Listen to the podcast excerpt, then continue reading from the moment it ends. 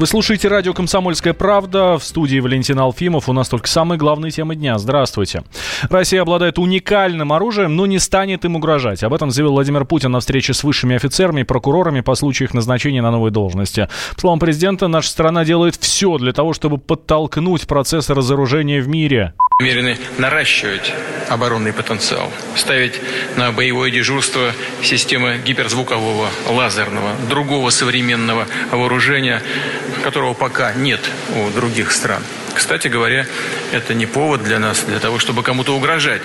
Напротив, мы готовы сделать все от нас зависящее для того, чтобы подтолкнуть разоруженческий процесс с учетом и наших новейших систем вооружения, задача которых заключается исключительно в том, чтобы гарантировать безопасность с учетом растущих для нас угроз.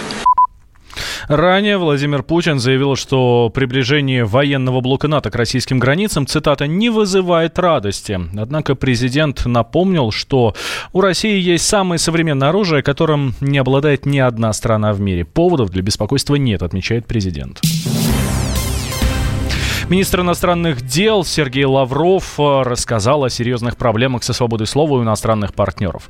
Ограничения на работу российских журналистов на Западе – это попытки ввести э, политическую цензуру, говорит Сергей Лавров на конференции, посвященной свободе СМИ под эгидой Офиса представителя ОБСЕ.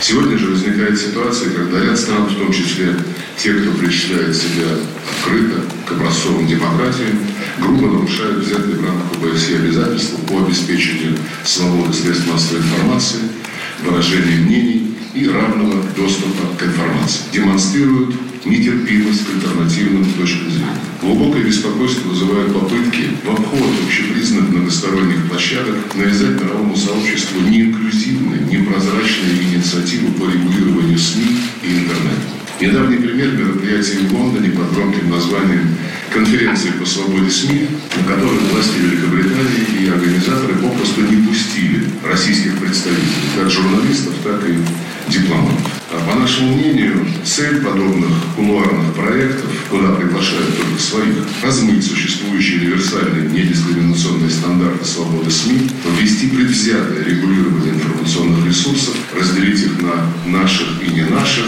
Глава МИДа отдельно упомянул ситуацию на Украине. Сергей Лавров напомнил, что прошло пять лет с момента убийства журналиста в Киеве, но преступники все еще на свободе. До сих пор остаются нерасследованными совершенные в 2014 году убийства журналистов Андрея Стелина, Антона Волошина, Игоря Корнелюка, Анатолия Кляна. На Украине заблокировано 86 российских телеканалов и 181 интернет-страница, не говоря уже о запрете сотен книг и фильмов на русском языке. Прямое ущемление прав российских медиа в целом ряде стран ОБСЕ стало частью той кампании, которая, как подчеркнул вчера в Кремле президент Путин, преследует цель искусственно и грубо сократить пространство русского языка в мире. Считаем, что ОБСЕ обязана не просто дать принципиальную оценку любым проявлениям борьбы с журналистами, но и решительно добиваться пресечения порочной практики, подавления альтернативных точек зрения введения запрета на профессию. Министр отметил, что в рамках диалога можно без политизации рассматривать любые вопросы, которые неизбежно возникают у государств-участников ОБСЕ э, друг к другу. Большинство россиян не делают накопления на пенсию. Это результаты опроса одного из ведущих банков страны. 8% жителей крупных городов откладывают деньги на старость регулярно. 16% респондентов периодически.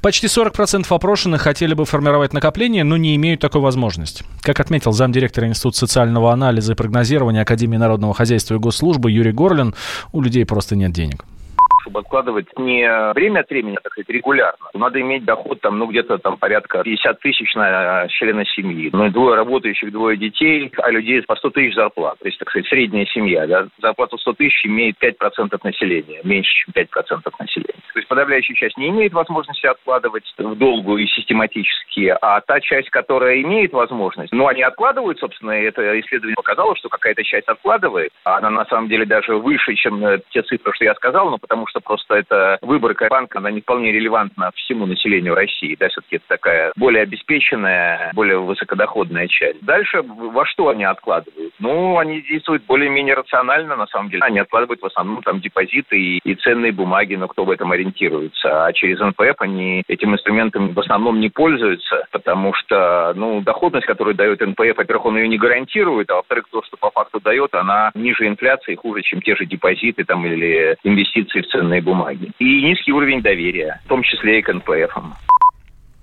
Треть опрошенных считает, что большую часть их э, расходов, э, большую часть их доходов будет составлять страховая пенсия по старости от государства. Исключительно на эти выплаты рассчитывают 7% из них. Больше 70% респондентов ожидает, что размер госпенсии будет не больше 20 тысяч рублей.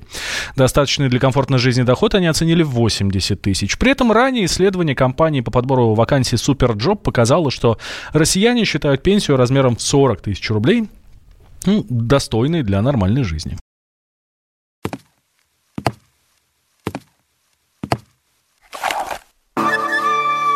Это была тяжелая неделя. Хороший. Ребята, давайте жить дружно. Плохой. Понимаете, не признавали у одного кандидата подпись его родного отца. Злой.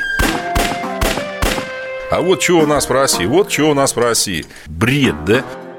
Николай Платошкин подводит итоги недели. Каждую пятницу на радио «Комсомольская правда» в 6 вечера по Москве.